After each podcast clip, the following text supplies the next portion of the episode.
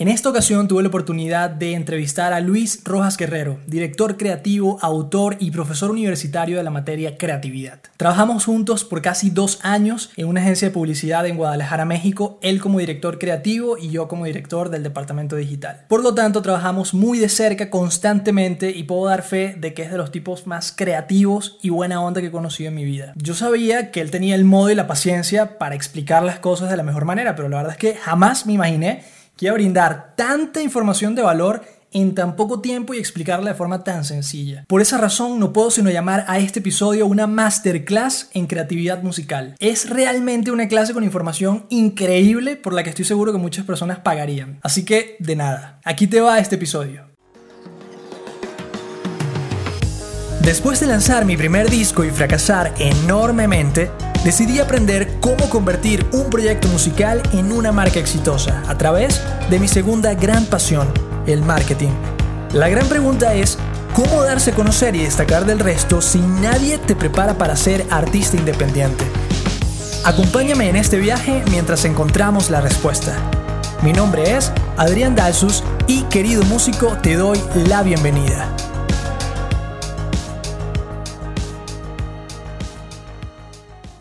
Bienvenidos queridos músicos a este episodio en donde vamos a estar hablando con Luis Rojas Guerrero, director creativo, autor de un par de libros. Así que bueno, bienvenido Luis. Gracias, gracias Adrián y pues qué gusto que me hayas invitado a esto. Eh, sigo lo que haces y sigo tu este, podcast y en tus redes de querido músico y está buenísimo, entonces para mí es un honor. Cool, gracias, gracias. Qué bueno, bueno. Fíjate, este podcast precisamente es como para, para bueno, artistas independientes, personas que, que están empezando un proyecto musical o ya tienen uno realmente y están buscando como subirle el nivel, ¿no? Entonces, eh, bueno, eres director creativo, conozco obviamente tu trabajo, sé que eres súper bueno y me encantaría como tener obviamente tu opinión, tus insights y que podamos compartirlo con más, con más músicos, ¿no? Entonces, dicho esto, por ejemplo, eh, me gustaría que, que, nos comentaras qué conceptos crees tú o qué, eh, pues sí, conceptos más que, más que otra cosa en este momento, crees tú que serían importantes para cualquier marca, pero específicamente quizás para un músico, ¿no? Que tú dirías, mira, existe esto y creo que es importante por esta razón, por ejemplo. Sí, buenísimo. Pues digo, yo creo que primero las bandas tienen que entender que pues son marcas, ¿no? Antes que nada. Entonces, pues tienen que tratar de generar comunicación así y tienen que tratar de conectar con su público desde el entendido de que para generar pues estos vínculos emocionales con ellos, pues tienen que ser un trabajo de branding.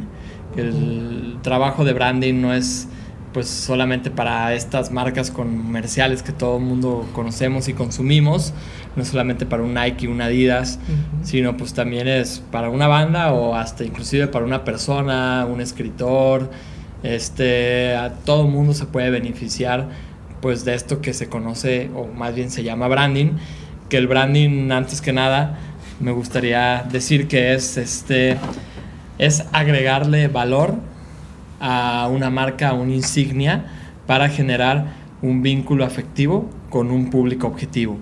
Entonces, ¿cómo Vamos a, a, traducir eso, por ejemplo, para, para un músico. Agregarle valor a un proyecto musical. A ver, ¿cómo, cómo crees tú que pudiéramos agregarle ese valor a, a una marca musical, ya viéndolo como una marca, por ejemplo. Buenísimo, buenísimo. Pues sí, antes que nada, digo, desmenuzo un poquito más esto de agregar valor. Eh, el agregar valor no es algo meramente tangible, no es algo meramente que parte de lo que tú haces. Con tangible me refiero a que obviamente si eres muy buen músico, tienes una excelente ejecución e interpretación musical, pues estás añadiendo valor, ¿no? Pero el branding no se basa solamente en eso. El branding también se basa en cuestiones subjetivas que a lo mejor no son eh, o no están como que muy presentes a la vista pero son cuestiones como que se pueden generar a partir de tu comportamiento, a partir de cómo te ves, cómo te expresas, qué haces, qué comunicas, y eso pues también genera un vínculo afectivo. Y el branding lo que hace Eh, mucha gente me ha preguntado, ¿no? ¿De qué le sirve a Coca-Cola generar campañas de branding cuando es una bebida que todos conocen, todo el mundo toma? Pues de algo bien sencillo, el branding te permite generar más ventas, ventas por más tiempo, ventas más sencillas, ventas sin tanto rollo y sobre todo te permite, pues sí, establecer estos vínculos emocionales como, como te he dicho, ¿no? Y eso se hace no solamente con la calidad de, tu producto, de lo que tú ofreces, que en este caso sería pues tus canciones, tu música, sino también se hace a partir de, de cómo encantas a los diferentes sentidos de las personas a través de comunicación, expresiones, valores, comportamientos, etc. Excelente, excelente.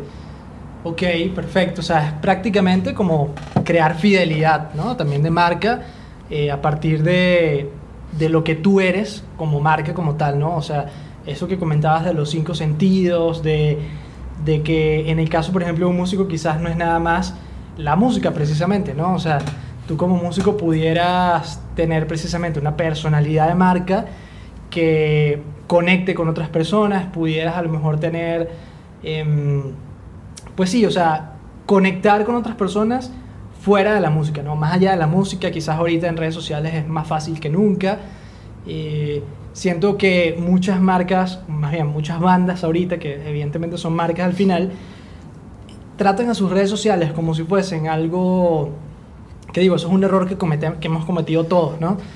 Lo tratan como si fuese un canal de noticias oficial. Tal cual. Y con esto me refiero a que nada más cuando hay un lanzamiento musical es que voy a hablar.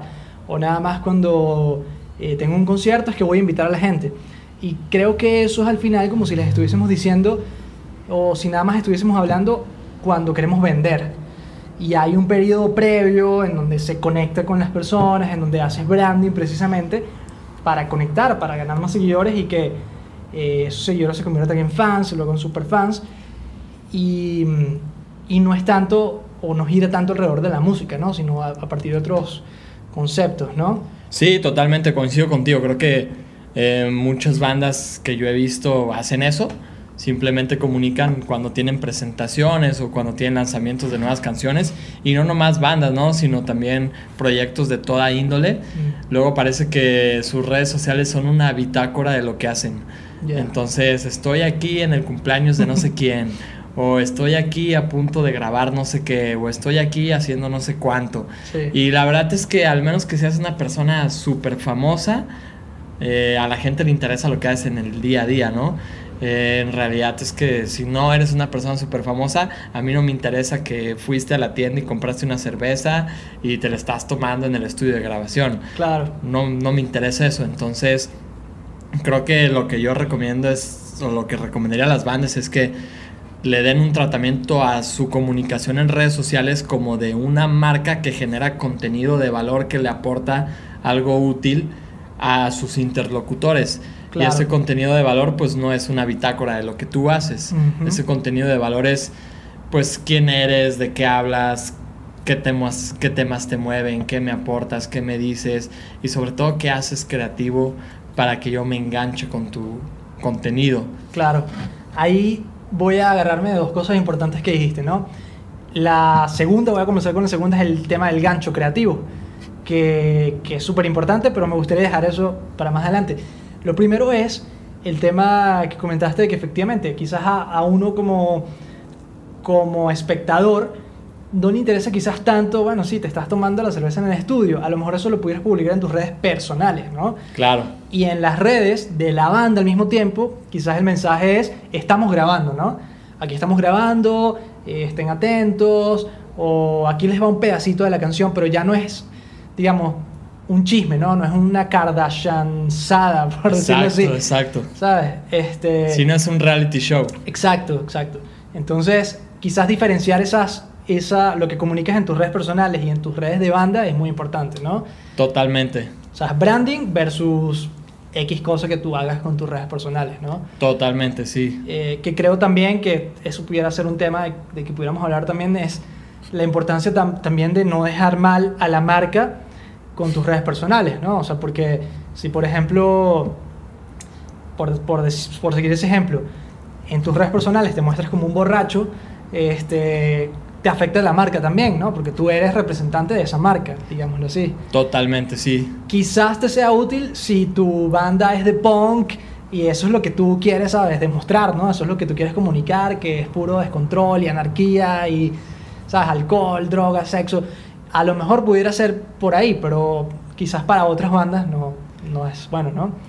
Eh, pero ya eh, retomando lo segundo, que es el tema del gancho creativo, es algo muy importante porque ya hablaba con alguien más acerca de los hooks, ¿no? acerca de estos ganchos que son los que ayudan a que, tanto a nivel de canción, ¿no? que, que a nivel de canción pudiera ser un coro pegajoso, pudiera ser una estrofa o una letra que, que conecte con la gente, pero más allá de eso, a nivel de mensajes publicitarios, a nivel de campañas, a nivel de imagen, eh, ¿qué dirías tú, por ejemplo, que es un gancho creativo o cómo lo explicarías para alguien que no conoce bien este término? Buenísimo. De hecho, me encanta la pregunta porque justamente doy clases en universidad y es uno de los temas más importantes que imparto en, en, una materia que se llama creatividad publicitaria. Excelente. Dedicamos como dos meses enteros solo a hablar de los ganchos creativos y en uno de mis libros lo, lo abordo. Y bueno, antes que nada, respondiendo a qué es un gancho creativo. Un gancho creativo es, es un detalle visual, narrativo, kinestésico, olfativo, auditivo. O sea, es, es, un detalle que forma parte de la narración de un contenido que uh -huh. tiene el poder para engancharte, para intrigarte, que tiene el poder para hacer que tú te quedes dentro de ese contenido y quieras decodificarlo todo. Tiene el poder para hacerte leer las letras chiquitas, vaya. Okay. Es, es, es ese elemento específico que puede ser una imagen, puede ser una palabra, puede ser un sonido, puede ser inclusive hasta un olor. Es decir, puede ser cualquier elemento que impacte alguno de tus sentidos, Uh -huh. pero que tenga ese poder de engancharte y quererte hacer eh, que descifres todo el contenido. Claro. Eh, ¿cómo, ¿cómo, te engancha el, el, gancho creativo, valga la redundancia? Te engancha porque ese detalle se sale de la cotidianidad y presenta una historia escondida. Entonces, somos por naturaleza personas chismosas. Si nos este, dicen, hey, aquí hay una historia y va a pasar esto y esto, no podemos quedarnos sin conocer el final. Okay. Entonces, digamos que es esa probadita de que hay algo interesante, hay algo muy bueno aquí que te va a sorprender, pero para realmente sorprenderte tienes que leer hasta abajo, tienes que ver el video hasta el final, tienes que escuchar la canción hasta el final, tienes que leer todo el comunicado. Okay. Es, es eso el gancho creativo. Entonces, tiene que ser esa probadita, tiene que ser, eh, pues sí, ese elemento que te dice, aquí hay algo bueno, quédate conmigo, si te quedas aquí, te, te voy a sorprender y te va a gustar lo que te voy a dar. Ok. Entonces, eh, como te digo, un, pues una imagen, un audio, un, un olor, algo así, Uh -huh. pero es ese elemento tiene que tener una característica muy, muy precisa.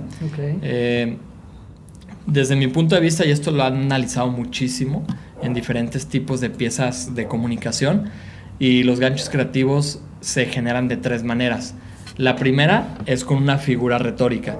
Okay. Que una figura retórica pues es una metáfora, un símil, una metonimia, todo esto que aprendimos en la primaria. Uh -huh. eh, entonces, pues una figura retórica pues, pues siempre es muy intrigante porque pues, eh, no sé, a lo mejor ves una persona y esa persona en lugar de cabeza tiene un balón de fútbol americano. Okay. Entonces, como ese es un detalle que salta de la cotidianidad, es un detalle que no estamos acostumbrados a ver, tú no vas por la calle viendo personas con cabezas de fútbol americano. Claro. Entonces, cuando tú ves eso, dices, ¿qué coño? ¿Qué, uh -huh. ¿qué, qué es eso? Sí, sí. ¿Por qué tiene un balón de fútbol americano? Entonces, pues vas a tener que leer la historia completa para enterarte por qué tiene un balón de fútbol americano. Perfecto. Y a lo mejor ese balón de fútbol americano era simplemente un detalle para decir, eh, no sé, ¿no? Este, nos encanta la música y la música es un deporte para nosotros. O sea, lo estoy inventando. Claro, claro. Excelente. Pero esa es una manera, una, una figura retórica. Ok. Eh, la siguiente manera es, la número dos, es invertir los clichés o las suposiciones.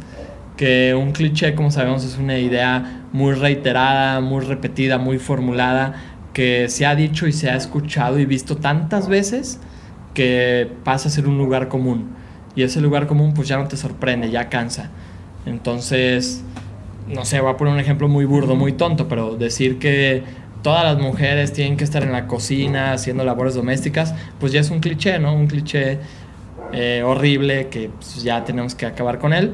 Entonces, si vemos en vez de esa mujer cocinando en una cocina tradicional, la vemos haciendo algo completamente distinto, pues ya estás intercambiando el cliché, rompiéndolo, y eso pues llama la atención. Claro. O, no sé, ver un hombre, ver un hombre con la boca pintada, maquillado, pues eso rompes un cliché de que los hombres no se pueden maquillar y llama la atención. O ver, eh, yo qué sé, ¿no? Como Kiss, ¿no? Tal cual, tal cual, como Kiss, este, ver una banda de música que está arriba del escenario, pero todos vestidos con frac y con un traje muy caro, pues rompes un cliché y llama la atención. Entonces dices, ¿por qué están vestidos así? Quiero saber. Los voy a escuchar para ver qué me cuentan de por qué están vestidos así. Claro. O una banda... Eh, para romper un cliché, pues primero tienes que identificar los clichés, ¿no? ¿Cuáles son los clichés de las bandas? Pues que cuando vas a un concierto, pues todos están tocando de, en un escenario frente al público. ¿Qué tal si llegas a un concierto y en vez de que todos estén tocando frente al público, están tocando dándole la espalda al público? Ok. Y pues entonces, pues eso genera mucha intriga, ¿no? Dices, ¿por qué esta banda me está tocando sus rolas dándome la espalda? Claro. Entonces me voy a quedar, voy a escuchar por lo menos la canción completa para ver por qué me están dando la espalda. Claro. Ese es el gancho creativo. Ok. Esa es la segunda manera, que es romper los clichés. Muy bien es muy fácil identificar los clichés, ¿no? Es nomás ponerte a pensar qué es lo que siempre se hace y hacer exactamente lo contrario. Claro. Eh, y la última, o imagínate, otro ejemplo que ahorita me viene a la mente. Llegas a un escenario y en vez de que entras a un concierto en un venue común y corriente, y cuando entras te das cuenta de que todo el público está en el escenario y la banda va a estar donde esté el público. Ok. Pues vas a decir, ¿qué onda con esto? ¿Qué está pasando? Claro. Pues ya es un gancho creativo y pues te vas a querer quedar solamente para ver qué está pasando, ¿no? Claro, claro. O lo puedes usar no en un concierto, a lo mejor para un video o para algo. Eh, pero eso te va a atrapar, te va a atrapar porque te intriga. Y esa es la segunda forma, romper el cliché. Y la tercera manera es sacar algo de contexto. Que el contexto pues es lo pues son los elementos del mundo, de la realidad que rodean a una situación, a una persona. Entonces, si por ejemplo el contexto habitual de un músico es que está en un cuarto de ensayo con amplificadores, baterías, este, todos los instrumentos que usa normalmente, pues sácalos de ese contexto, ¿no? Y llévalos, eh, yo qué sé, llévalos a un convento, llévalos a no sé, a una oficina a las 8 de la mañana, llévalos a darle un concierto a un hotel de perros donde solo haya perros. ok. Entonces, de esa manera también generas otro gancho creativo. Claro. Y ese tipo de detalles, pues te sirven para contar historias o para que la gente se atrape y a partir de ahí se quede contigo en tu contenido. Ok. Entonces, pues yo lo que recomiendo a los músicos que que si van a subir videos, van a subir fotografías, van a subir lo que sea, eh, tengan un gancho creativo sus contenidos para que la gente los vea y para que no sea, pues sí, la foto estamos tocando en el escenario, la foto estamos en el concierto, la foto estamos en no sé dónde, el video estamos tocando. Que digo, eso lo tienen que hacer, sí o sí, ¿no? Tiene que estar siempre. Pero de cuando en cuando, pues tener este tipo de ganchitos. Claro. Wow, está súper bien súper, súper buenos ejemplos también. Ahorita tocaste un tema interesante que es el de contar historias, ¿no? Creo que los ganchos creativos van obviamente directamente relacionados con las historias y creo que todas las bandas deberían contar una historia en general, o sea, de forma como banda, o sea, cuál es tu historia, qué es lo que hace que yo quiera escucharte a ti. Y más allá de eso, lo que comentabas, que cada uno de tus contenidos hay una historia, ¿no? Haya un gancho que puede ser como comentabas, una imagen, un texto, un, quizás en redes sociales no, no aplica un olor, ¿no? Pero a lo mejor en un concierto sí. Imagínate que tú llegues al concierto y huela, vamos a poner un, mal olor, pero un olor a coco y tú hables de reggae. Ah, mira, es la playa, ¿sabes? Es playera la cuestión. Wow, creo que eso funcionaría también, ¿no? Em, pero a nivel de contar historias, ¿qué recomendaciones podrías darnos a nivel de...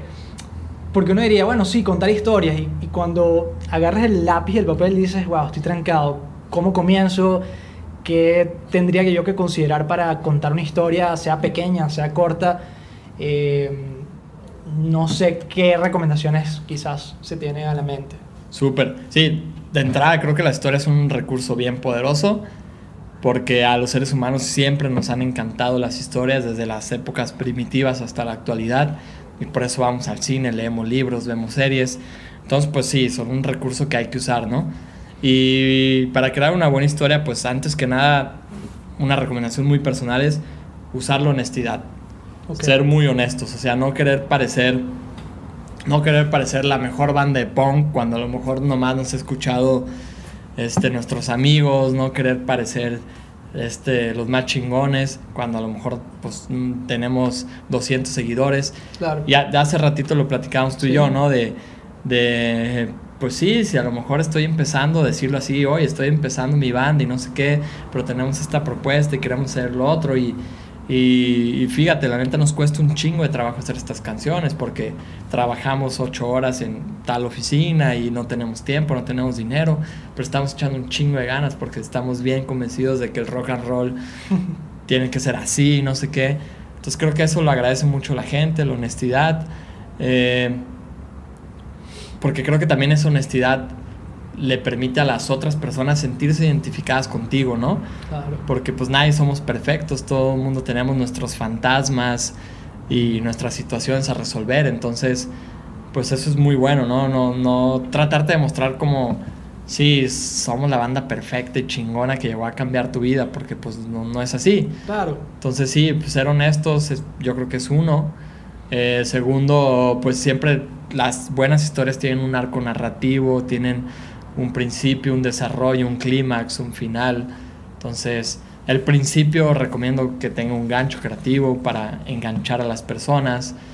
El clímax pues tiene que ser muy honesto, pero tiene que ser situaciones que, que han vivido, que seguramente todas las bandas, yo, yo tuve muchas bandas en, en mi época de, de preparatoria y pues, siempre tienes buenas historias, ¿no? Claro. Que tienes que vender cualquier cosa para juntar, para tu flyer, para... Entonces, creo que eso es bueno. Excelente. Ok, muy bien. Y relacionado con el tema de, de crear historias, está el tema precisamente como de escribir, ¿no? Y, y eres autor ya de dos libros, una, bueno, de dos, ¿no? Correcto. Sí, sí, Una sí. novela y otro workbook precisamente como de ejercicios creativos, ¿no? Así que quién mejor que tú para darnos eso- esos tips.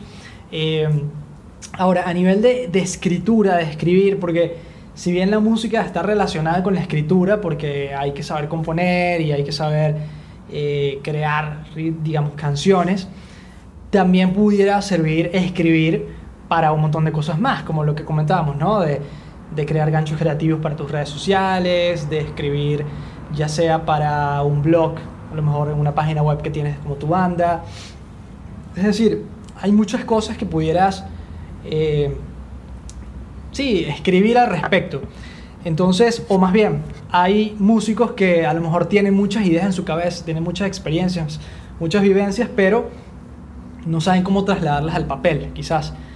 ¿Qué recomendaciones pudieras darnos tú como para sacar esas historias que tenemos en la cabeza y trasladarlas ya sea a la letra de una canción o a eh, cualquier o- otro ejemplo? Lo que sea, ¿va? Para Sí. enfrentarse a la temible hoja en blanco. Así es. Sí, sí, sí. Pues la verdad, la mejor recomendación que a mí también me han dado muchos buenos maestros que he tenido de literatura y demás es para ser buen escritor hay que leer mucho. Muy bien. Entonces, yo recomiendo leer muchísimo, leer de lo que quieran. La verdad es que libros hay de todo tipo, hay muy buena literatura musical inclusive. Este David Byrne, sí, sí, Sí. lo pronuncié bien. Él tiene buenos libros, este Talking Heads, Sí, exacto. Sí, Sí, sí, sí, de Talking Heads. que es Entonces, verdad, un libro por allí, varios. Sí, es, pues, es- hay que leer, ¿no? Hay que leer muchísimo y, y eso es muy simple. Las ideas se materializan a través de las palabras. Entonces, si tú no tienes palabras en tu cabeza, no puedes concretar tus ideas. Y esas palabras solamente las adquieres leyendo.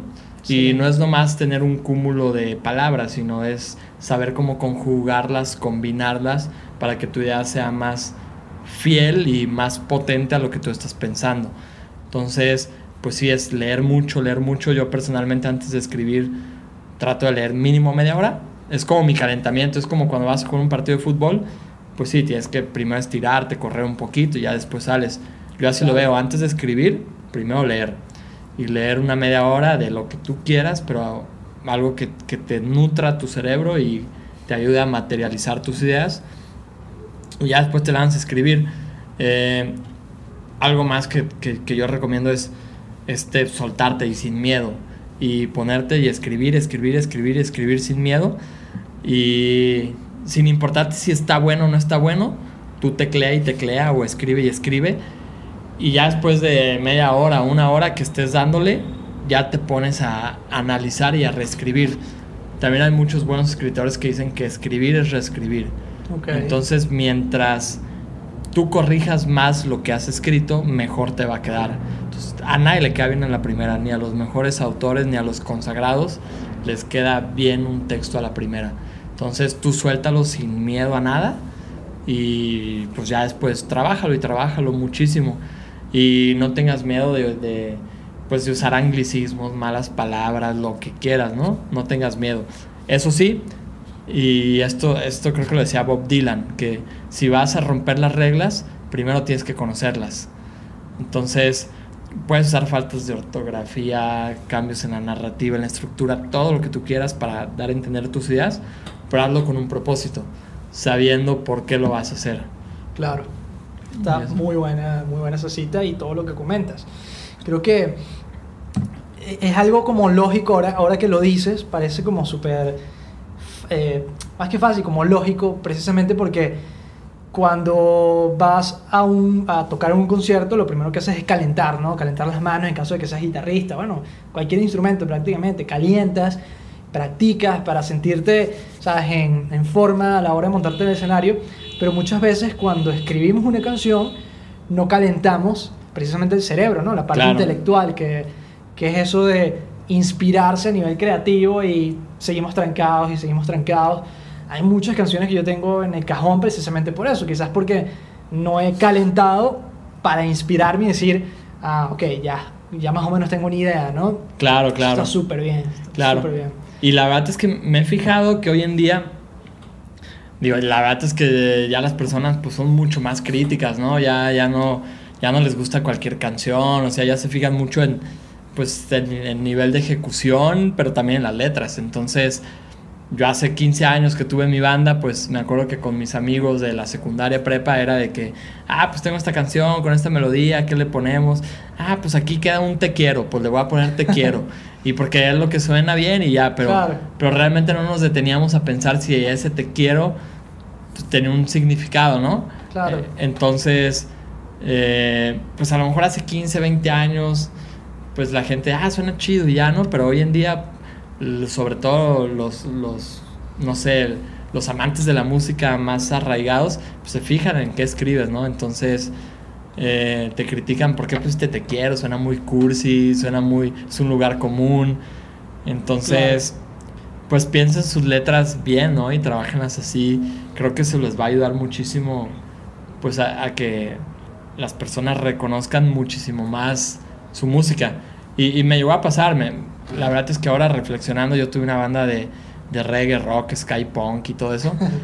y la música era muy buena porque teníamos un compositor musical muy chingón. ¿Tocabas el saxofón? Tocaba el saxofón con ellos y, y el compositor de las canciones originales que teníamos era muy, muy bueno, pero nunca fue tan bueno con las letras. Y ahora viéndolo en retrospectiva, este, yo creo que si hubiera sido mejor con las letras él, hubiéramos tenido un fanbase más grande. Porque la música era muy buena, pero al final de cuentas no enganchaba de una forma tan auténtica con las personas. Por lo que te digo, ¿no? Decías un te quiero, que es lo que te dice cualquier banda. Pero si hubiera dicho pues una idea como con más corazón, más auténtica, pues a lo mejor la gente sí se conecta más, ¿no? Claro. Sí, yo creo que pues ahora importa mucho. Claro, y para eso es importante lo que comentabas, ¿no? O sea, reforzar la parte intelectual, ¿no? O sea, conocer no solo las palabras más eh, básicas, digámoslo así, sino ampliar tu vocabulario. Y ahorita hablabas acerca eh, bueno, algo súper importante que es esto de, de conectar con las personas, ¿no? Y en publicidad se habla de un concepto que es el insight o los insights, que quizás cuando estamos escribiendo una canción o cuando estamos, no sé, creando un concepto creativo de la banda, de lo que sea, o del álbum, ¿no? Porque hay muchos álbumes conceptuales y esto, pudiéramos creer en, nuestro, en nuestra propia cabeza o entre las cuatro cabezas que están allí o lo que sea, que el concepto creativo es bueno, pero realmente no lo estamos testeando con un benchmark en el mercado o con lo que realmente siente la gente y quizás eso puede hacer que no conecte con los demás, porque a lo mejor estás como en un chiste interno y ya. Claro. Entonces, si pudieras profundizar un poquito más como en el tema de los insights, eh, qué son más o menos, eh, cómo se consiguen o cómo pudiéramos nosotros utilizar los insights para nuestras canciones, para nuestros conceptos, para nuestros álbumes. Totalmente. Sí, bueno, un, un insight, como dices, es un concepto que se usa mucho en marketing y publicidad. Un insight en pocas palabras, es una revelación, una revelación que tú obtienes sobre un tema específico o sobre un grupo de personas en específico. Esas revelaciones surgen a partir de la investigación, investigación de cualquier tipo, ¿no? Puede ser investigación desde la más, a lo mejor, no quiero decir simple, pero a lo mejor la la, no sé, la que más pudiéramos hacer sin grandes herramientas, que es la observacional, eh, que es simplemente pues, hacer el ejercicio de ver cómo son las otras personas para obtener una enseñanza a partir de ahí. Si un insight se puede obtener desde eso hasta ya una investigación con validez estadística en la cual encuestas, entrevistas, etcétera de, cualquier punto se puede obtener un insight, ¿no? Inclusive hasta de una muy buena conversación como la que estamos teniendo, se obtienen insights. Si tuvieras que dar, por ejemplo, un ejemplo de un insight, como para entenderlo Sí, claro, claro. Sí, como te digo, estos insights son revelaciones, son hallazgos también. Son revelaciones y son hallazgos y descubrimientos que obtenemos. Entonces, te pongo uno muy, muy sencillo. Esto me lo contó uno de de los mejores profesores que yo tuve cuando estudié maestría en publicidad. Y este, cuate, pues es un gran tiburón que hoy en día debe tener, no sé, 60 años o más de la publicidad y él le tocó en su momento, en los años 90, trabajar mucho para Grupo Bimbo. Y él nos contó en las clases que eh, le tocó el lanzamiento de los bimbuñuelos. Bimbuñuelos. Bimbuñuelos Bimbo que pues son un producto que, pues, digo, venden en, en, las tienditas, en los Oxos. No sé qué tanto le vendan todavía, hace mucho que no lo compro, pero son tal cual buñuelos de bimbo, ¿no? Claro. Y él nos contó que cuando los lanzaron para la venta, pues hicieron mucho testeo del producto, resultó que a la gente le encantó, entonces dijeron, va, estamos listos, los vamos a vender. Entonces hicieron una gran estrategia de distribución, se gastaron muchísimo dinero en llevar ese producto a los puntos de venta. Lo metieron a todas las tienditas de México. Eh, un producto probado, comprobado, que era bueno, que estaba muy bien hecho. Y que resultó que después de un periodo como de tres meses que ya estaba en todas las tiendas, nadie los compraba. Entonces fue un gran, gran, gran fracaso del marketing, ¿no? Los bimbuñuelos bimbo pues estaban ahí, caducándose porque nadie los compraba. Entonces en ese momento mi profesor con su grupo de trabajo se preguntó, pues, ¿por qué nadie lo está comprando? Si en nuestros testeos previos todo el mundo decía que estaban bien ricos. Entonces se dieron a la tarea de hacer un ejercicio de investigación.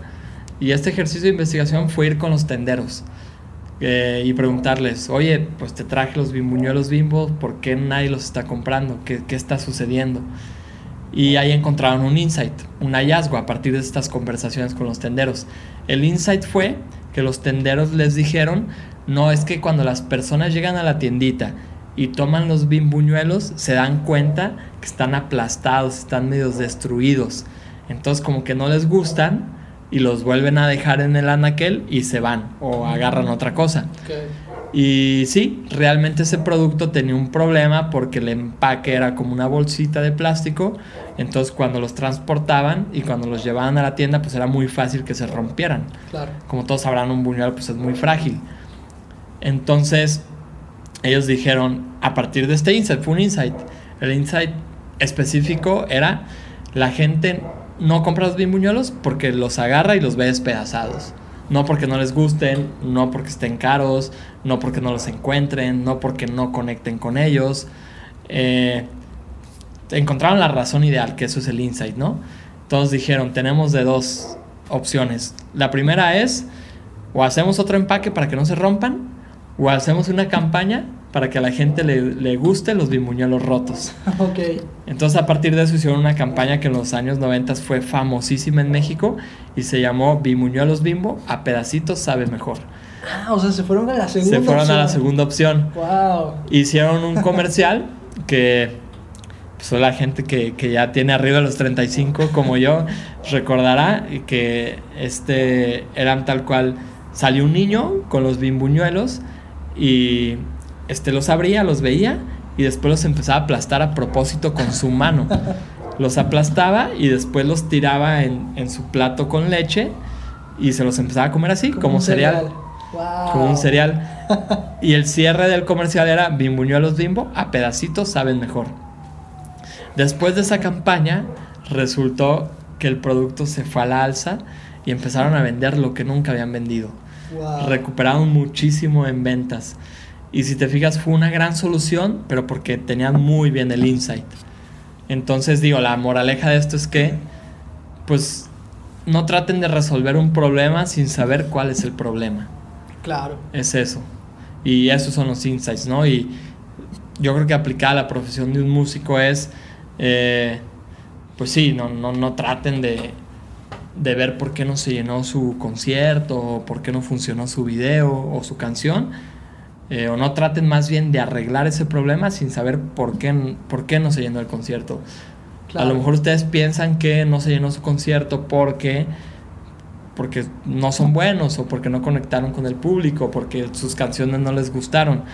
Pero a lo mejor fue porque el lugar donde iban a hacer el concierto, eh, la semana pasada asaltaron a muchas personas por ahí, entonces ganó mala fama de que es inseguro y ya, ¿no?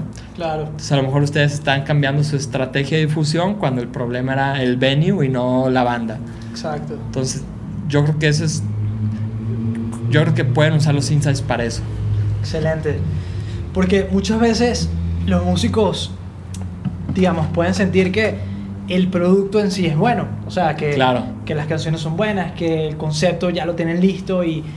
O quizás a lo mejor el concepto no y precisamente eso es lo que, lo que pudiera funcionar como insight, ¿no? De que lo único que le falta a una banda para que la gente vaya a su concierto es llene aquí el espacio, ¿no? O sea, pudiera ser cualquier cosa. Claro, Eh, pudiera ser algo como lo que comentas, ¿no? De- del espacio en donde están tocando, los lugares que están buscando, o incluso hasta el target, ¿no? Que están buscando. Y ahí entramos a otro, a otro concepto interesante que es el target, que muchas veces, y eso creo que es un gran error que uno aprende realmente después de muchos años, o incluso nunca lo aprendes a nivel de musical, que es que sientes que tu música debería gustarle a las personas que tú conoces, que ese es el target, ¿no? Tu Claro. familia y tus amigos. Y en realidad para nada. O sea, sobre todo pasa con, con estilos como el metal o como el reggae, que son estilos que quizás no le gustan a todo el mundo y que por lo tanto cuando a lo mejor te pasó, ¿no? Que tenías una banda de eso, de reggae, de ska, y tus papás o, o tus amigos que escuchaban otro estilo de música no Claro. valoraban realmente o no les gustaba tanto esta banda como otras, ¿no? Y, y qué importante es entender que tu banda tiene un target, ¿no? Entonces, si pudieras indagar un un poquito más como en el tema del target para que podamos entender cómo definir un target para nuestra música, ¿no? O sea, porque al final estamos haciendo un estilo de música muy definido. Si tratamos de hacer algo que le gusta a todo el mundo, no le va a gustar a nadie. Hay que también atreverse a hacer algo distinto, ¿no? totalmente. Sí, sí, sí. Yo creo que ese es un tema bien interesante el que platicas. Yo creo que de entrada. eh, aquí lo que voy a decir difiere un poquito de la publicidad como de. como del arte o de, de otras Claro. cuestiones creativas. eh, porque yo también al ser escritor me echo mucho esta pregunta, ¿no? De escribo para un grupo de personas o escribo para mí, ¿no? Entonces yo siempre he caído en la conclusión de que, pues no, tengo que escribir para mí, tengo que escribir lo que me gusta y lo que sé escribir. Yo tengo mi estilo muy particular de escritura. Y sé que soy de esta manera, soy un tanto irónico, con humor negro. Y si quiero escribir a lo mejor más poético, pues no me sale. Entonces, yo creo que primero es reconocer lo que haces bien, lo que te gusta y lo que quieres hacer y hacerlo porque te llena y no porque quieres agradar a ciertas personas. Y hacerlo con la valentía, ¿no? De que pues a mí me gusta el new metal experimental, no sé, pues ni modo, así lo voy a hacer claro. sin tratar de agradar a nadie. O sea, no, no porque el reggaetón esté de moda me voy a poner a tocar reggaetón, ¿no? Claro. Entonces, yo creo que de entrada hay que partir de eso, de ser muy honestos, porque eso lo agradece la gente más hoy en día, esa autenticidad. Y ya en segundo plano, pues ya te preocupas por el target, ¿no? Este, primero es encontrar eso, encontrar quién eres y hacerlo sin miedo, o sea, sin, sin este, pues sí, sin, sin este temor de, ah, no, es que a lo mejor no le va a gustar a las personas si hago, o digo, o, mi música es así o así. Yo creo que sí, no, no, no hay que meternos en eso, este, porque tanto los músicos, yo lo veo como con la escritura, pues, pues tenemos que ser artistas, pero muy genuinos. Y eso es lo que conecta a final de cuentas, es, es, ese ser genuino. Entonces, a partir de eso, digo, algo que sí puedes hacer como ya con enseñanza publicitaria de marketing es crear una personificación de marca. Que una personificación de marca es el responder a la pregunta es si tu banda o tu marca o tu grupo musical fuera una persona, ¿qué persona sería? Entonces ponerle un nombre, ponerle una edad, ponerle unos gustos, inventarle una biografía, inclusive decir, esta persona hasta tiene tales ideologías, eh, tales gustos, tales hábitos de consumo, etc. Y una vez que inventas esa persona, ahora sí piensa en el target. Claro. Ok, ya sé que mi banda es José Ramírez, de 22 años, que le gusta, no sé, el rock psicodélico, etcétera, etcétera. Ok, ¿con quién puede conectar este José Ramírez, que ya es muy auténtico y soy lo que yo quiero ser, con quién puede conectar. Y ahora sí ver cuál sería tu grupo objetivo, pero no al revés, ¿no? O sea, lo que yo voy es no, no tratar de encontrar un grupo objetivo para luego hacer tu propuesta, sino ya que tienes tu propuesta y tu personificación de marca, buscas el grupo objetivo. Y el grupo objetivo se busca de dos maneras. La primera es la cuestión sociodemográfica, que ahí entran este nivel socioeconómico, edad, sexo, eh, en qué región del país habita, etcétera. O sea, es decir, lo cuantitativo, lo que tiene un número. Entonces, pues ahí primero defínelo, ¿no? Ok, este Juan Ramírez, que es mi banda, ¿a quién le podría gustar? Pues a las personas a lo mejor de 20 a 30 años. Eh, después, como de, de qué nivel socioeconómico. Digo, a lo mejor eso es estoy siendo muy específico porque pues a personas de todos los niveles les puede gustar el metal, ¿no? Claro, claro. Pero más o menos como para hacer el ejercicio. Y ya que definas eso, lo más importante es la segunda parte de la, del targeting, que es la parte psicográfica. La cuestión psicográfica son los hábitos de consumo, ideologías, comportamientos, hábitos de comportamiento, etc. Es decir, lo cualitativo, lo que no se puede medir. Eh, y eso es muy, muy importante, sobre todo para los músicos, porque ahí es cuando realmente conectas con un grupo de personas. Entonces, ahí es decir, ok, soy Juan Ramírez, esta persona que representa esta banda de rock psicodélico, ¿a qué persona les puedo gustar? Pues obviamente a personas que les gusta el rock psicodélico, obviamente a personas que les gusta tal tipo de películas, que les gusta tal tipo de marcas, tal tipo de contenidos, que se visten de esta manera. Y eso te sirve más allá de identificar cómo son para tratar de agradarlos, porque no debe ser así, te sirve sobre todo para definir tus audiencias en redes sociales y cuando tengas que lanzar una canción, un video, una invitación, pues puedas segmentar muy bien y de esa manera si vas a meter pauta, vas a meterle dinero, pues llegues a ese público muy, muy específico, ¿no? Excelente, claro. Sí. Por supuesto. Bueno, fíjate, y cuando las personas ya, que, ya habiendo entendido estos conceptos de los que hemos conversado, eh, quizás que es como mucha información a lo mejor para, para quien lo escucha por primera vez, y lo que puede llegar a pensar es, ok, pero ¿cómo aplico todo esto que me están diciendo en mi proyecto musical actual? Entonces, por eso me gustaría a lo mejor hacer un, ejercicio para que la gente vea, quizás no lo sencillo que es, porque evidentemente no es fácil, pero sí se puede lograr por medio de lluvia de ideas, por medio de otras técnicas creativas. Y sé que en tu workbook de, de, creatividad precisamente hablas de todos estos métodos para incentivar la creatividad. O sea, que la creatividad no es algo que, que, tienen algunos y que se nace con eso, sino que es algo que se practica, ¿no? que se, eh, se puede sacar siempre y cuando se cumplan como ciertos requisitos, por decirlo así, ¿no? Si pudieras hablarnos como esos requisitos que pudiéramos eh, aprovechar para incentivar la creatividad. Claro, claro. Pues sí, como dijiste, la creatividad, obviamente muchas personas traemos algo de creatividad en nuestros genes. Claramente todos los músicos traen esa creatividad en sus genes, pero la creatividad pues sí se desarrolla y se potencializa en el día a día y la puedes practicar. La creatividad es, como un deporte, como jugar tenis o tocar el piano. Mientras más lo hagas, más creativo vas a ser. Entonces, pues sí, hay un sinfín de técnicas y un sinfín de, de ejercicios para potencializarla. Eh, mucho está en la práctica de la técnica, como ustedes sabrán, mientras más practiques la técnica de un instrumento, más bueno vas a ser ejecutándolo pero puedes ejecutarlo muy bien y, y, aún así no enganchar con las personas, ¿no? Porque te falta a lo mejor el sentimiento, te falta pues esas cosas que luego hay músicos que lo tienen muy bien aunque no sean muy virtuosos. Entonces pues para desarrollar eso, pues yo creo que sí hay, muchas maneras, este, eh, una puede ser como te decía, leer mucho, eh, obviamente cultivarte de diferentes referencias, no solamente musicales, sino de otro tipo. Eh, a lo mejor hasta de la cocina, ¿no? Este, voy a hacer un pastel. A ese pastel, ¿cómo, ¿cómo puedo aprender algo de ese ejercicio para incorporarlo a mi creatividad de la música? Entonces, de, de hecho, seguramente has escuchado, ¿no? Que nadie inventa nada nuevo, que nadie encuentra un hilo negro, sino que todo el mundo simplemente estamos contando o haciendo arte a partir de algo que ya se hizo, ¿no? Lo virtuoso y lo padre de aquí es cómo lo estamos haciendo. Entonces, eh, a mí me gusta pensar que la creatividad tiene como tres niveles. El primero y el más básico es copiar.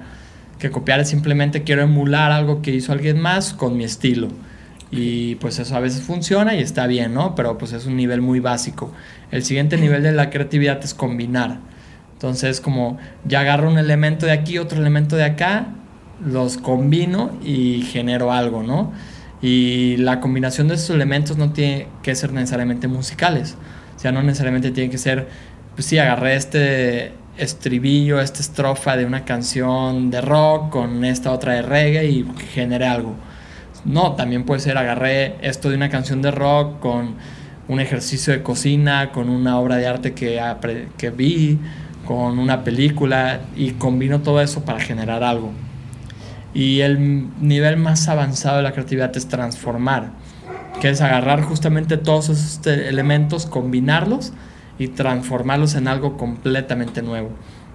Y así es la creatividad, la verdad la creatividad, este, hay un libro muy bueno que se los recomiendo, se llama Conexiones Creativas, y toda la premisa del libro es... Eh, que mientras más aprendas a hacer conexiones, es decir, a transformar y combinar cosas que nada tienen que ver entre sí, más creativo vas a ser. ¿Qué quiere decir esto? Que si tú puedes encontrarle un sentido, no sé, fuiste al zoológico el fin de semana, viste un hipopótamo gris que estaba ahí echado y, y ya, ¿no?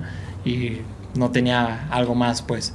Pero puedes combinar ese hipopótamo que viste con un pastel que hiciste y con este, una estrofa que se te ocurrió en la guitarra, si puedes combinar esos tres elementos y darle un sentido nuevo, va a ser súper creativo. Claro. Entonces es eso, la, la, creatividad es aprender a combinar cosas. Y esa combinación se da a partir de nuestras experiencias y tal cual. Yo creo que es eso. Entonces, si eres un músico, voy a poner un ejemplo burdo, ¿no? Si eres, tienes una banda de metal y quieres ser muy bueno, pero solamente escuchas metal, pues va a ser muy limitado lo que puedas hacer. Tienes que escuchar hasta cumbias, ¿no? A lo mejor, yo sé que a lo mejor es una música más simple, pero a lo mejor de las cumbias puedes tomar algo que te sirva para incorporarlo a tus canciones de metal y que sea algo muchísimo más creativo de lo que se ha hecho. Así es. Excelente. Qué buenos ejemplos y todo. Ahí tienen una buena idea para, para escribir una canción del hipopótamo cocinero. Tal cual. Algo así. Muy bien. Y digamos, en el mundo de la publicidad trabajamos mucho con el tema de los briefs, ¿no? Que es como el este documento que también hablas en tu libro acerca de eso, ¿no? De cómo crear un buen brief publicitario, que en pocas palabras un brief es como este un, documento que resume las necesidades de una marca en un momento determinado, quizás, ¿no? Tal cual. Eh, que eso obviamente pudiera ser útil para una banda que si tú estás, digamos, no comenzando, estás en un momento intermedio donde, donde lo que necesitas es ganar más fans, tu brief publicitario sería ese precisamente, ¿no? A ver, necesitamos aumentar nuestros seguidores potencialmente cada mes para que al llegar a tal mes tengamos tanto. ¿Cómo hacemos eso? Eh, sabiendo que tenemos esto, esto, esto y esto a nuestro favor y esto en nuestra contra o lo que sea, ¿no? Eh, pero a lo que me refería era que con un brief es mucho más sencillo, que es prácticamente como también plantear los objetivos de, tu banda, ¿no? los objetivos de tu proyecto musical. Es mucho más sencillo eh, crear como tal algo al respecto, ¿no? Una campaña que consiga esos objetivos. Entonces, haciendo quizás un juego creativo, si tuviésemos que, si el brief publicitario, por ejemplo, fuese, y voy a decir algo aquí súper cliché que todas las bandas quisieran, ¿no? Que el próximo sencillo que se lance logre al menos más de mil reproducciones en Spotify, que es como un, ¿sabes? un gran logro, porque sabes que Spotify siempre dice cuando hay menos de mil, y empieza a contabilizar a partir de las mil. Entonces, uno de los objetivos, por ejemplo, pudiera ser conseguir más de mil reproducciones en Spotify eh, y conseguir al menos, no sé, 5.000 nuevos fans en redes sociales.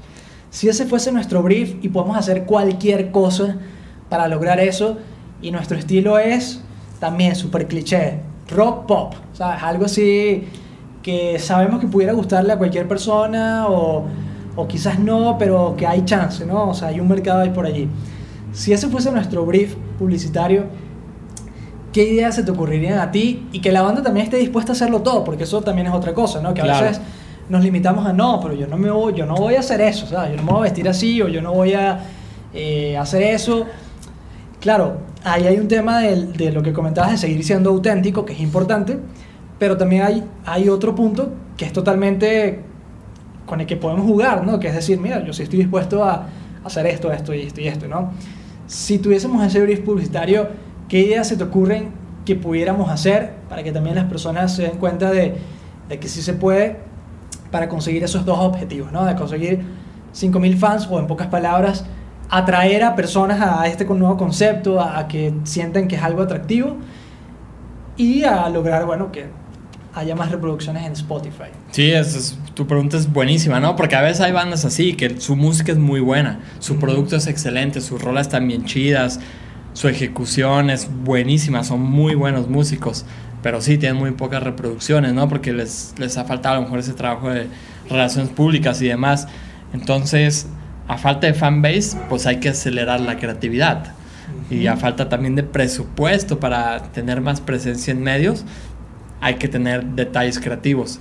Entonces, mi mejor recomendación es que sin perder su autenticidad, utilicen los ganchos creativos. Muy bien. Tal cual. Recuerden que los ganchos creativos se hacen de tres maneras. Usando figuras retóricas, sacando algo de contexto o intercambiando los clichés y las suposiciones. Entonces, eh, vean de qué, es, de qué forma pueden valerse de, de un buen gancho creativo para que la gente los vea más. Entonces, no sé, les pongo un ejemplo. Sacar de contexto, pues sí, mi banda siempre toca en, en bares y en, no sé, en foros pues adaptados para música. Entonces, hoy vamos a ir a tocar un gallinero así lleno de pollos y no va a haber más que pollos alrededor de nosotros, no va a haber ni un solo ser humano. Y entonces vamos a hacer el video de los pollos reaccionan a nuestra música. Ah, y, y, es algo que suena muy tonto y se me ocurrió ahorita, ¿no? Pero Ustedes Te aseguro que tendría reproducciones en YouTube al menos. Sí, sí, se salieron de, de su contexto habitual, ¿no? Claro. A lo mejor a lo mejor ese caso específico no va con su banda, porque también depende de su estilo.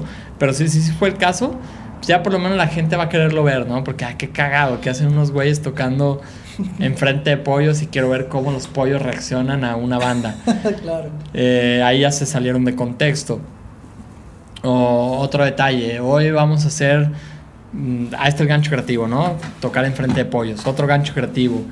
Eh, identificamos una suposición de las bandas. La suposición es que todas las bandas tocan con los ojos abiertos porque tienen que ver pues, qué acorde tocan y qué traste y qué tecla, todo eso. Pues vamos a un video donde todos estemos con los ojos cerrados. Entonces, la banda va a tocar su sencillo más chingón, pero con los ojos cerrados. Para que vean cómo sí somos buenos músicos y no necesitamos ver los instrumentos. claro. Entonces, se ponen una venda así muy chingón en los ojos y, eh, y empiezan a tocar tal cual. Y a lo mejor sí se van a equivocar y todo, pero va a ser muy chistoso ver Sí. ese video de cómo una banda está intentando tocar con los ojos completamente cerrados. Claro. O la banda pues siempre toca con las manos. Vamos a intentar tocar la misma canción con los pies. Digo, no sé si eso sea posible, Claro, pero pero al romper esos clichés, eh, o más bien esas suposiciones, que ahí las suposiciones siempre se tocan los instrumentos con la mano, ahora lo va a tocar con los pies o con la lengua. Ya generas un gancho creativo y la gente lo va a querer ver. Entonces, pues se va a enganchar con tu video solamente por el morbo de, a ver, quiero ver qué pasó con los pies, con los pollos, con todo esto. Sí, Y por lo menos lo van a ver hasta el final, ¿no? Y por lo menos te van a conocer un poco más. claro. Está súper bien. Está súper bien. Si, por ejemplo, estuviésemos hablando de. um, no sé. Alguien que canta rap, ¿no? Que hay muchas personas. Siento que hay mucha gente que. que um, que empieza a rapear, que pueden ser muy buenos raperos, que lo hacen excelente, que piensan súper rápido, porque eso es todo un tema en este estilo, pero no saben cómo destacar del resto, ¿no? Porque sienten que la competencia es alguien que cante más rápido, alguien que haga mejores rimas, alguien que haga, pero quizás no necesariamente es eso, ¿no? Entonces, si por ejemplo, para, para alguien que sea rapero, pudiera, por ejemplo, servir el rapeo más lento, quizás, todo lo contrario, ¿no? Totalmente. O quizás, no sé, ¿qué se te ocurre? Eh, El rapeo más lento está buenísimo. Justo ahí lo que acabas de hacer es un gran gancho creativo. ok, Agarraste un cliché o una suposición, que el cliché y la suposición del rapero es que canta rápido. Ujú. Hiciste exactamente lo contrario, cantar lento. Entonces, pues claro, va a enganchar mucho ese video porque el rapero más lento del mundo. De entrada es un título buenísimo, ¿no? Claro, Entonces lo vas a ver simplemente por el morbo de ver qué sucede. claro. Entonces, o- ojo aquí, digo, los ganchos creativos sirven mucho para intrigar a las personas y que quieran ver tu contenido. Más si realmente es un rapero muy malo, pues lo van a ver. sí, lo van a ver, van a decir, ah, qué cagado, pero pues este güey no me gustó.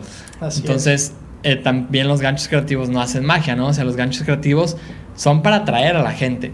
Pero de ahí depende, pues, que tú realmente seas bueno, ¿no? Claro, Pero si ese rapero es buenísimo y realmente hace un rap muy lento, pero que está muy, muy, muy bien hecho, la gente va a decir, wow, esto... O sea, de entrada llegué al video por el morbo, por la intriga de ver cómo es un rap lento, pero ya me quedo, ya sigo al usuario y, y ya veo sus otras canciones porque realmente vi que sí es virtuoso. claro, Entonces, este, nomás tengan en cuenta, pues que los ganchos creativos tampoco, tampoco, digamos que sustituyen a la, el producto. al nivel, ¿no? pues al Sí, producto, exactamente. Excelente. Creo que entonces, si lo analizamos de esa forma, un gancho creativo puede ser la fórmula de éxito para ser viral en redes sociales o para ser viral en YouTube, por ejemplo, ¿no? Porque Sí, mucha gente trata de, de decir, bueno, ¿cómo soy viral? ¿Sabes? ¿Cómo hago viral mi música? Y creen que simplemente, o sea, que no hay que hacer nada extra. Y quizás es esto, ¿no? Es buscar un gancho creativo a la canción que ya escribiste, al video que ya hiciste o al video que vas a grabar para que realmente la gente, como dices, quiera ver el video y cuando esté viendo el video diga, ah, mira, pero es que además son buenos, ¿no? Eh, Claro. La canción me gusta y, claro, los voy a seguir. Y a lo mejor siempre los recuerdes como la banda que le tocó al gallinero, a los Claro. pollos. Pero eso hizo que ya eventualmente le gustara otra canción que es totalmente distinta y tiene otro concepto. Pero está súper bien, entonces eso, está bueno. Em, sí, sí, sí. claro. Sí, totalmente. Los, los ganchos creativos son poderosísimos. Está comprobado históricamente en muchas campañas de publicidad, en muchas bandas, en mucho lo que ustedes quieran, que han servido para enganchar a la gente y mantenerla cautiva y mantenerla atenta ante un contenido, ¿no? Entonces, digo, los mismos virus lo hicieron, digo, ellos sin necesitarlo porque ya eran famosísimos, salieron a tocar una azotea. Ah, Cuando a lo mejor ahorita pues ya este, eso ya no impacta tanto porque ya se ha visto. Pero imagínense esto ¿Cuándo fue? ¿En 1970 y tantos? Sí, su último concierto, creo. Algo así, ¿no? Sí, fue, creo que ya se habían separado y se volvieron a reunir y nadie sabía nada de ellos y de repente aparecieron en una azotea de Liverpool. Pues eso es un gran gancho creativo, es una banda tocando en una azotea, cuando es algo pues que era impensable en ese entonces. Y el siguiente paso, cuando te das cuenta que son los Beatles, claro que te quedas, ¿no? O sea, Exacto, ellos la tenían de ganar, ¿no? Ganar, ganar. Claro, no, no, excelente. Pero ustedes pueden hacer, pues ese gancho creativo hay muchas maneras, ¿no? Entonces, pónganse a pensar simplemente cuáles son los clichés, las suposiciones y lo que hacen normalmente las bandas que tienen que ver con su género. Y hagan exactamente lo contrario. Si una banda de metal siempre toca con rockeros, ¿qué tal si llevan una banda de metal a niños? ¿Qué tal si llevan banda de metal a un asilo? ¿Qué tal si llevan banda de metal a... Yo estoy poniendo ejemplos muy burdos, pero... Claro. O yo qué sé, ¿no? Hay, o reggae, ¿qué tal si llevan el reggae a totalmente lo contrario de un concierto de reggae o este o tocan pues no en la calle, tocan en un yo qué sé. Pues, puede, puede ser muchas cosas, ¿no? Es pensar dónde no se ha hecho y hacerlo ahí. O cómo no se ha hecho. Claro, y esa es una de las técnicas, ¿no? El, buscar todo lo contrario, pero hay todas las demás que dijiste. Wow, qué bueno. Exacto. Que... son estas tres, es intercambiar los clichés, eh, usar figuras retóricas o sacar de contexto. Son esas tres. Con esas tres tienen para hacer lo que sea. Hemos dado muchos ejemplos de los clichés. Si tuviésemos que dar, por ejemplo, otro, otra, sí, otro ejemplo de alguna de las otras dos figuras por ejemplo, para, figuras para figuras retóricas, ¿qué se te ocurre que pudiéramos hacer para una banda de... a ver, ya dijimos rap, ya hablamos de metal, ya hablamos de reggae, de pop, de rock cristiano. De rock, ajá. Este, una figura retórica. Pues para hacer, para usar figuras retóricas, primero tienes que tener muy claro qué quieres comunicar. Ok. Eh, un ejemplo muy básico de una figura retórica es eh, unos tenis, ¿no?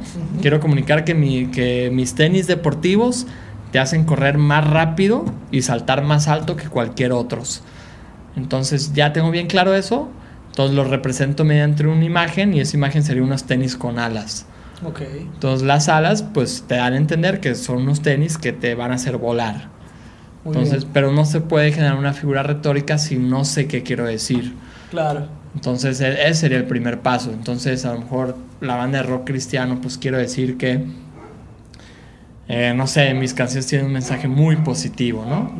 Entonces, ya a partir de ese mensaje súper positivo que quiero comunicar, pues generar una figura retórica.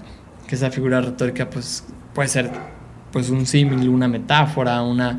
Digo, no se me viene a la mente ahorita una. Claro, pero no sé, por ejemplo, un objeto o algo muy positivo que que veamos en nuestro día a día. Eh, un signo de más, ¿no? Así como lo, más burdo. Claro. Entonces, este, la banda de rock cristiano se va a vestir con un traje de botarga de signos de más y, y van a estar así, van a salir a las calles a tocar, ¿no? En los semáforos y de repente tú vas a ir en el auto y te va a tocar en rojo y vas a ver a cuatro tipos vestidos de una botarga de un signo de más tocando. Así, ¿por qué están tocando así? Ah, porque quieren darte a entender que su música es muy positiva. Claro. Entonces, pues sí te va a llamar la atención, ¿no? Ver cuatro tipos tocando con un signo de más. Claro. No, buenísimo. Y si tuviéramos que hacerlo con la otra figura que nos falta y estuviésemos hablando de... Que lo de sacar de contexto. Así es, sacar de contexto y estuviésemos hablando de un DJ, quizás. O sea, un DJ de estos que más allá del estilo, está de moda ahorita. Claro. Para sacar de contexto, lo primero que hay que hacer es saber cuál es el contexto de ese músico en particular. Entonces, ¿Cuál sería el contexto de un DJ? Pues el, el contexto, recuerden que es pues como todos los objetos que están alrededor de esa persona. Eh, los objetos, el escenario, las personas, es decir, todo lo que hay, todo lo que los rodea, tal cual, ¿no? Entonces, ¿cuál es el contexto de un DJ? Pues primero, pues que hay pues estos aparatos que son consolas, digo, yo no sé muy bien los nombres, pero están las consolas, este, sí, todo lo que tiene, ¿no? Eh, hay gente bailando, generalmente hay luces, hay una discoteca, entonces, pues, ¿cómo nos sacamos de ese contexto? Es, pues a lo mejor en vez de las consolas le ponemos, yo qué sé, no sé, rollos de papel del baño, en vez de... Eh, en vez de gente bailando, lo llevamos a... O sea, su contexto es una discoteca. Claro, Entonces, contexto. En vez de una discoteca, lo llevamos a una carrera, no sé. una carrera a las 6 de la mañana, este, y está tratando de hacer de música en vez, en vez de con pues, sus consolas habituales, está tratando de hacer música con botellas, con cualquier otro tipo de cosas, ¿no? Y ahí te da a entender de que un DJ, pues, hace música, ¿no? No solamente pincha discos. O, claro, claro. No sé.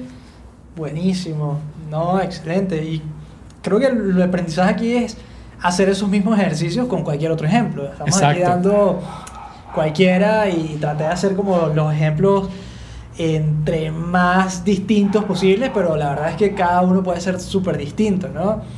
Y, creo que otro aspecto importante es el tener como alguien más con el que puedas debatir estas ideas, hacer lluvia de ideas. Totalmente.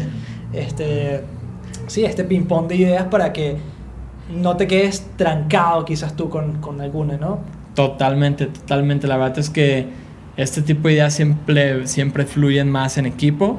Entonces, eso es bueno, es bueno dialogarlas. Este, pues son las famosísimas sesiones de brainstorming o lluvia de ideas. Y, y sí, háganlas, llévenlas mucho a cabo. Siempre es mejor, como dicen, dos cabezas piensan mejor que una. Eh, lo único que yo les recomiendo para cuando hagan sesiones de brainstorming es que eh, no digan no porque es, muy común en las sesiones de brainstorming que alguien propone algo y la otra persona le empieza a decir, no, eso no va a funcionar por esto y por lo otro, y ya mataste toda la inspiración de esa persona y además mataste la posibilidad de que a un tercero se le pueda ocurrir algo escuchando una idea. Claro. Entonces las sesiones de brainstorming más fructíferas son cuando nadie opina, ni juzga, ni critica las ideas del otro sino que todo el mundo simplemente las escucha y basándose en las ideas que escucharon, empiezan a decir otra y otra y otra y otra. Ya llegará un punto al final del brainstorming cuando, cuando el equipo diga, no sabes qué, de todo lo que dijimos ahorita, la 3, la 4 y la 8 fueron las mejores. Claro, mejor. Pero no pierden tiempo en, en, en debatir por qué no puede funcionar una de esas ideas sino que al contrario, simplemente están tirando y arrojando muchas y muchas ideas. Súper bien, excelente. Esa era la siguiente pregunta que te iba a hacer, como que recomendaciones dadas por un brainstorming, pero buenísimo. Yo creo que con esto, uf, pudiéramos seguir, yo creo que para un segundo capítulo, porque aquí nos pudiéramos extender muchísimo con el tema de la creatividad musical. Está súper bien, creo que quien escucha este podcast va a aprender demasiado. Este, yo creo que ya para cerrar, a lo mejor si pudieras comentarnos justamente tus redes sociales, el nombre de tus libros, dónde los pueden adquirir, precisamente para seguir practicando esta, esta creatividad con el workbook o si quisieran simplemente leer tu novela ya conociéndote mejor para que nos des esa oportunidad. Buenísimo, Adrián, muchas gracias. Eh, sí, estoy en Instagram, Twitter y Facebook y todas las redes como arroba el copy Luis. Eh, así tal cual todo este, pegado sin, con minúsculas, el Copy Luis. Y bueno, mis libros, este, tengo una novela, una novela literaria, es narrativa 100%, que se llama La vida entre eslogans. Y digo, es una novela que habla de publicidad. Y tengo otro libro que es totalmente algo distinto, que es un libro académico. Ese libro académico es un workbook práctico, es un libro de ejercicios para aprender a hacer campañas publicitarias creativas. Ese se llama Aguacate para tus ideas. Y bueno, los pueden encontrar ambos en, distintas librerías como eh, Gandhi, El Sótano, este, por Rúa. Y también están en Mercado Libre, ¿no? Pero ahí en mis redes pues, pueden este, encontrar específicamente cómo. Excelente. Y de verdad, al menos el que he leído, el otro no lo he leído todavía, pero el workbook de Aguacate para tus ideas está buenísimo. Creo que se puede aplicar perfectamente para, para cualquier músico, así que 100% recomendado también. Pero bueno, gracias Luis por estar con nosotros acá en este episodio y esperamos tenerte pronto para otro próximo. Muchas gracias a ti, Adrián. Muy chido y pues mucho éxito en todo esto. Claro que sí, igualmente. Cualquier cosa ya saben, le pueden escribir a Luis también por sus redes para hacerle cualquier pregunta o duda creativa porque seguro que los va a ayudar también. Ya está, muchas gracias. Excelente. Entonces, ¿qué te pareció? Creo que después de escuchar esta entrevista habrás entendido el inmenso poder que tiene el marketing en tu proyecto musical y el por qué me gusta tanto. Para no hacer este episodio más largo, simplemente me gustaría enumerar todos los conceptos de los que conversamos para que siempre los tengas presentes. Branding, escritura creativa, insights, target, personificación de marca, brief publicitario y por supuesto el gancho creativo, que es el secreto para construir una campaña que te ayude a ser viral. Recuerda que puedes usar un gancho creativo de tres formas distintas, usando figuras retóricas, intercambiando los clichés y las suposiciones y sacando de contexto las cosas. Así que ya sabes, a estudiar y aplicar lo aprendido. Nos en la próxima. Sigue rockeando.